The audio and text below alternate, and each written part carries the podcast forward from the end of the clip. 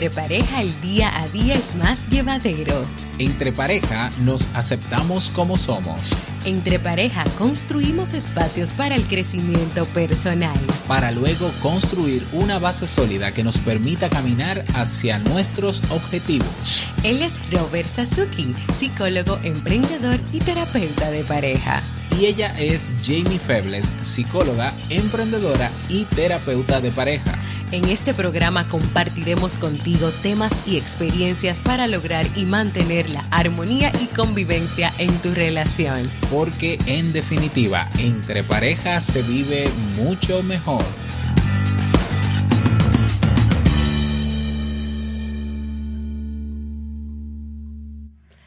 Hola, bienvenido y bienvenida a este nuevo episodio, el episodio número 19 de este podcast Entre Pareja. Estamos muy contentos de estar nuevamente aquí contigo.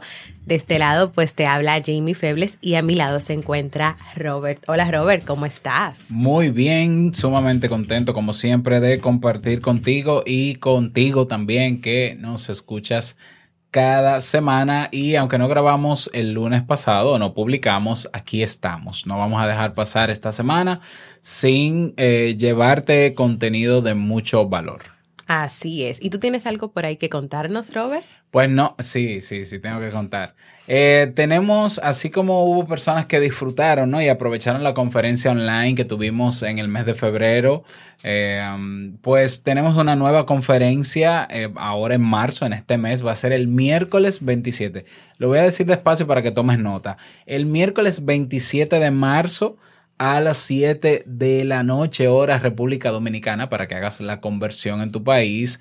Tendremos una nueva conferencia online titulada Cómo recuperar la confianza en tu relación de pareja y tiene como objetivo aprender las claves generales para comenzar a trabajar la confianza perdida que pueda haber en tu relación de pareja. Este tema, obviamente, puede que estés pasando por una situación en, que necesites mejorar la confianza o puede que no, de, todo de todos modos, vas a aprender en esta conferencia eh, la confianza como pilar indispensable en la relación, las causas por las que se puede perder la confianza, los errores que se cometen al buscar recuperarla, algunas recomendaciones, un estudio de caso y vamos a estar también respondiendo a preguntas o dudas que puedas tener. Recuerda, va a ser el 27 de marzo y para inscribirte, ve corriendo porque es con cupo limitado, igual que la de febrero, ve corriendo a entrepareja.net barra conferencia. Repito, entrepareja.net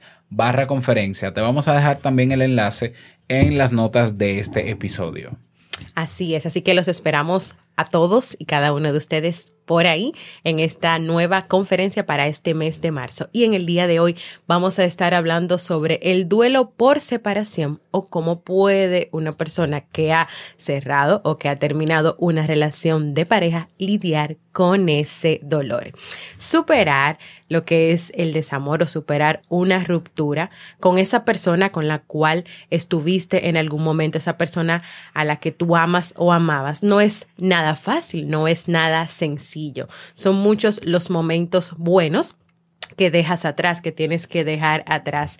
Y ese torrente emocional de ideas, de emociones y de pensamientos que genera esta situación hace que incluso tú puedas sentir y, pues, y puedas pensar que se te ha acabado el mundo, que ha llegado el fin del mundo y que tú no sabes ni siquiera si vas a poder superar esta situación difícil que tú estás viviendo. Generalmente, uno de los dos miembros de la relación es que decide poner fin. También se dan eh, ocasiones en que ambos pues llegan a un acuerdo de terminar con esa relación.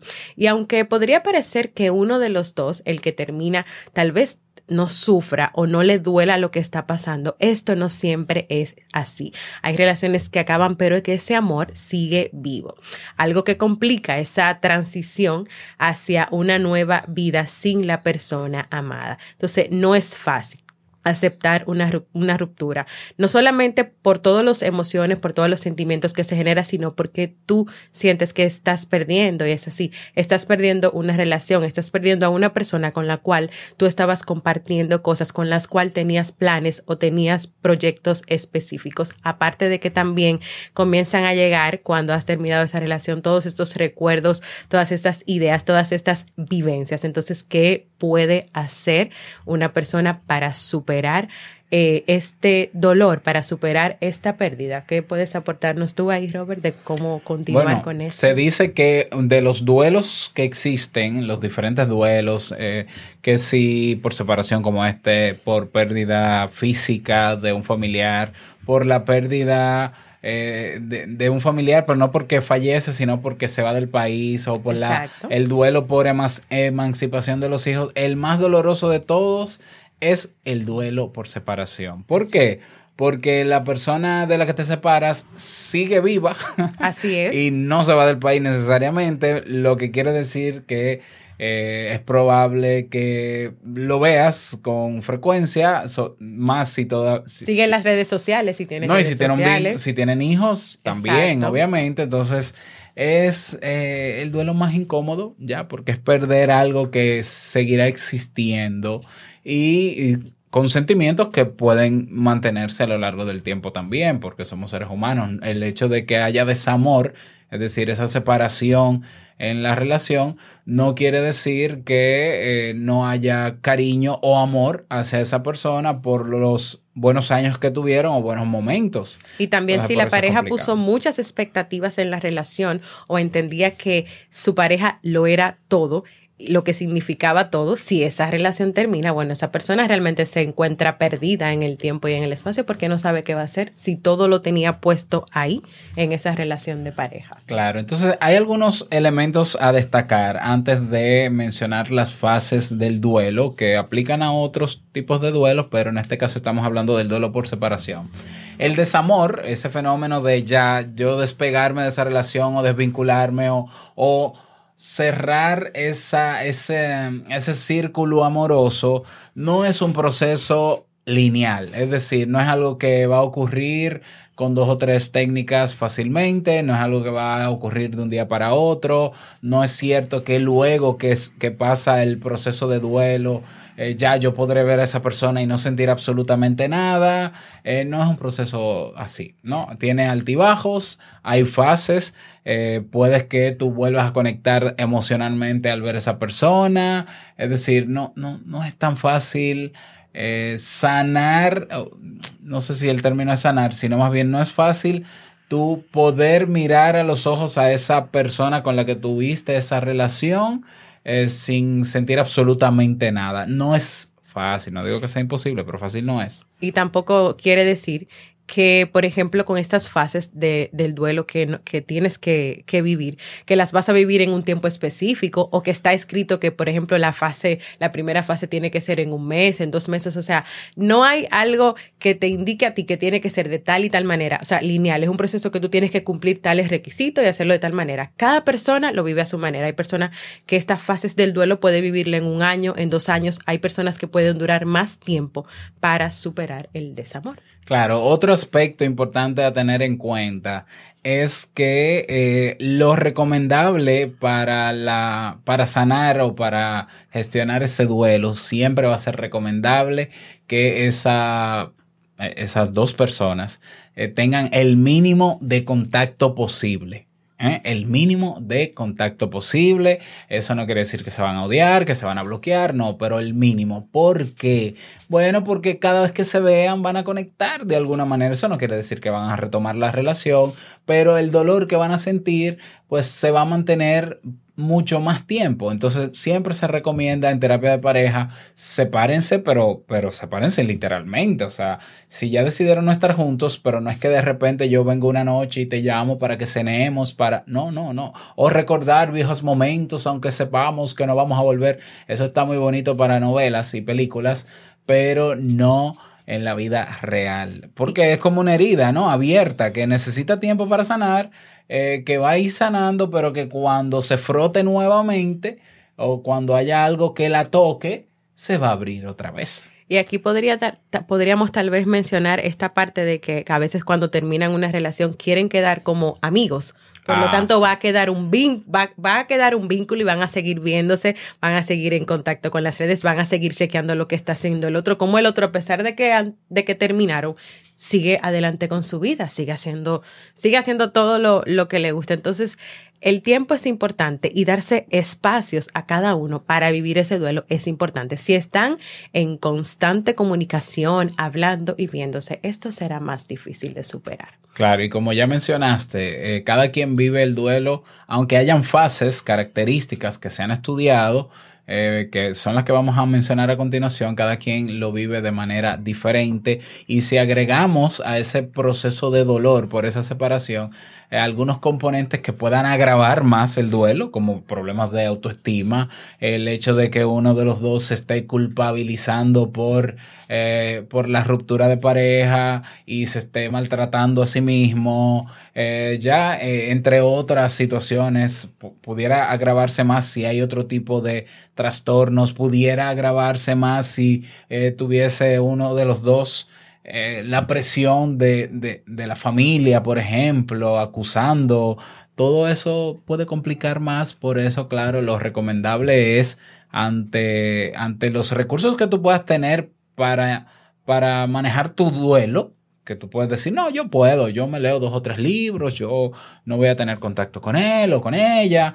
Eh, si esos recursos al final no están funcionando, pues lo ideal es reconocerlo y humildemente pues buscar ayuda terapéutica. Buscar ayuda terapéutica porque eh, solo eh, es más difícil llevar ese, ese, dolor y a veces los amigos y a veces la familia tenemos que reconocer que por hacernos sentir bien lo que hacen es eh, apoyarnos y emitir una serie de comentarios que tampoco ayudan a sanar necesariamente y no es que lo hagan con mala intención, es que quieren agradarnos pero no necesariamente saben hacerlo de la forma adecuada. Pero los, los terapeutas de pareja sí están entrenados para trabajar con este tipo de duelos. Así es. Entonces vamos a entrar a cuáles son esas fases del duelo que se pueden vivir, que se pueden presentar, cuáles son sus características y es importante que cuando hay una ruptura de pareja, ambos puedan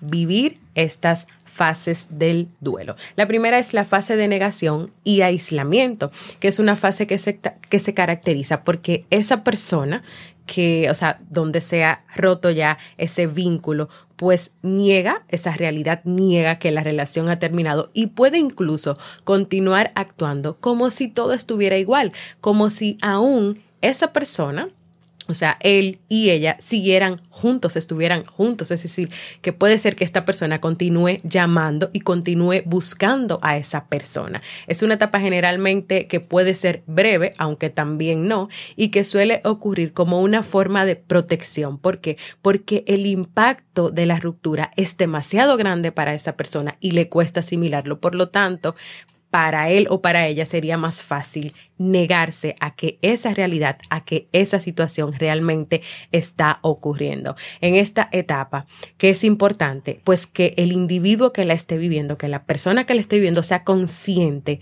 de cuáles son las emociones que están aflorando en sí, cuáles son las emociones que está viviendo y cuál es el motivo por el cual está ahí en esa fase de negación y aislamiento. Claro que sí. Una segunda fase del duelo, luego de pasar esta primera de negación o aislamiento, es la fase de ira. Pero antes se me olvidó, eh, tengo que añadir otro, otro elemento más, otro aspecto más a tener en cuenta, Jamie, que es que no hay manera de evadir o evitar un duelo, ¿eh? No hay manera. O sea, esto o lo vives o lo vives hay personas que tratan de, de, usar la técnica del clavito, ¿verdad? Un clavo saca otro clavo. Eso lo único que hace es temporalmente pausar el duelo, pero el duelo se mantiene. Un duelo no resuelto, un duelo no cerrado, lo que va a hacer es que esa persona vaya de relación en relación, repitiendo los mismos problemas y quizás llegando al mismo resultado que es la separación. Entonces, bueno, luego de la fase de negación está la fase de ira, que se caracteriza, se caracteriza por eso, ¿no? La persona siente, se siente molesta, se siente irada eh, hacia la persona que eh, ha roto la relación o con la que se ha separado, ¿no? Empieza a culpar que se fue por él, que ese desgraciado, que esa desgraciada, que no sé qué, y eh, suele aparecer el sentimiento de venganza. En muchas ocasiones ocurre también que ante esta situación la rabia se dirige hacia uno mismo o a las personas que están a su alrededor, ¿no? Personas que también se culpan por eh, entender que fueron la, la razón principal por la cual la relación terminó y entonces se culpan y se autoflagelan, como digo yo, se dan latigazos en la espalda y, e incluso también culpan al mundo, ¿no? Y, pueden entrar, diría yo, en una fase incluso de, depresión si no se gestiona bien esa, esa fase. Fíjate que son, son etapas, bueno, eso lo diré al final, pero son etapas eh, que van una luego de la otra, por eso están organizadas, son cinco. Eh, van una después de la otra y que tiene que cumplirse una serie de tareas para ir superándola. ¿Mm?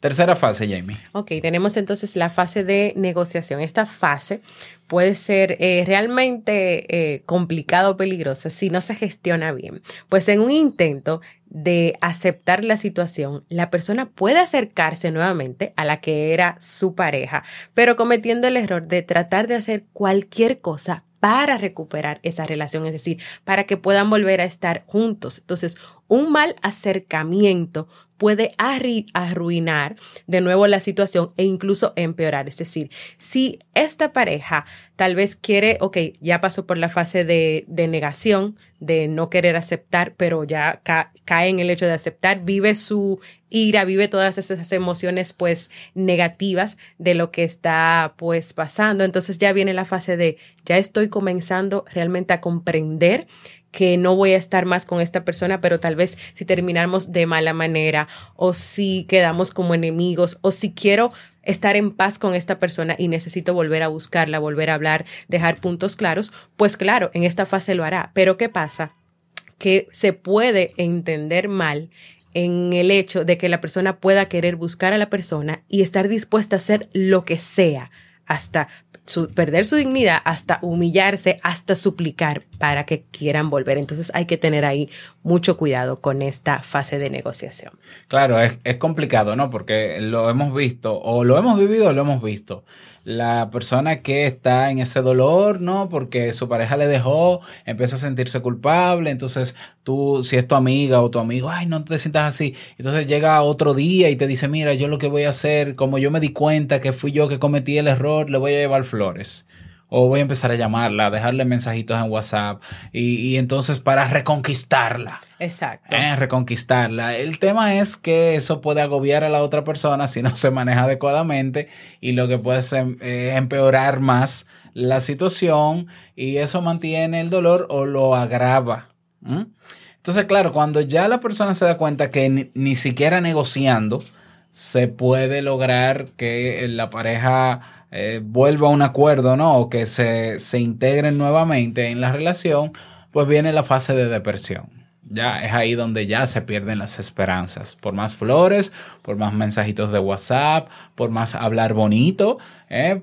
Eh, por más lo que sea. Por más querer retomar lo que tal vez eh, de tanto te se quejaron de ti o te pidieron y ahora, quieres volver a, hacerlo. Bien me voy a portar bien, voy a hacerlo todo diferente. Exacto. Y ves que no funciona, viene esa fase de depresión que como su nombre lo dice, pues ya no hay esperanza, hay una tristeza profunda que si no se gestiona bien termina en una depresión mayor también y necesita ir al psiquiatra y ser medicado, etcétera, etcétera, para ponerlo lo más trágico posible. y esta fase pues también requiere de una serie de tareas para poder superarla. Yo diría que esta de las cinco fases, esta es la fase más dolorosa y más extensa, la que más se extiende, ¿no? Esa depresión, cuando tú dices, mira, ya yo no es que acepte necesariamente, yo ya entiendo que por más que le busqué la vuelta para retomar la relación no se pudo, eh, bien, yo lo entiendo, ¿no? Aunque no esté de acuerdo, lo entiendo. Bueno, eh, ahí pueden pasar días, semanas o meses en ese dolor enorme. Es ahí donde está más profundo. ¿Por qué? Porque en la fase de negociación, que es la tercera, hay una esperanza. Entonces, uno se emociona de nuevo, ¿no? La persona se emociona de nuevo y dice, ah, vamos a intentarlo. Y comienzo a soñar y a, crear expectativas. Y cuando vuelvo y aterrizo o me doy de golpe en el suelo, ya pierdo las esperanzas. Es la, es la fase más triste de todas estas. Eh, pero que esa oscuridad en el túnel termina cuando se ve la luz al final, que es cuando llega la quinta fase, que es la que va a mencionar Jamie ahora. La fase de aceptación, es decir, que tras esa tristeza, tras esa depresión que viviste en la fase anterior, ya comienzas a visualizar una nueva vida, un nuevo futuro. Ya tú aceptas que esa relación terminó y que eso que no pudo ser ya no será. Por lo tanto, ya tú no vas a buscar a esa persona en todos los rincones, en todos esos lugares, en, en el celular, en, en, físico, sino que ya tú te sientes en paz y estás preparado o preparada para seguir adelante y para más adelante conocer y tener una nueva pareja. Así que ya. ¿sí? Y repito, repetimos, eso no se logra en una semana, en dos ni días, un mes tampoco, ni en seis meses. De hecho, hay una estadística por ahí que va a sonar un poco dolorosa, pero Así dicen es. que en promedio es un año. O sea, quizás en un año, digamos, sin, sin ayuda terapéutica, eh, lidiando solo con ese duelo, más o menos un año. Eh, eh, eh, luego que pasa ese año, que tú te levantas ese día, que tú puedes pensar en lo que pasó, que tú puedes pensar en esa persona y no sentir ese dolor que estuviste sintiendo durante todo ese duelo, que duró más o menos un año, ahí pudiéramos decir que estás entrando en la fase de aceptación. Cuando ya no sientes ese dolor, quiere decir que ya la herida ha cicatrizado, pero la cicatriz va a seguir ahí. Y claro que si, si no se maneja adecuadamente, claro que se puede volver a abrir de nuevo.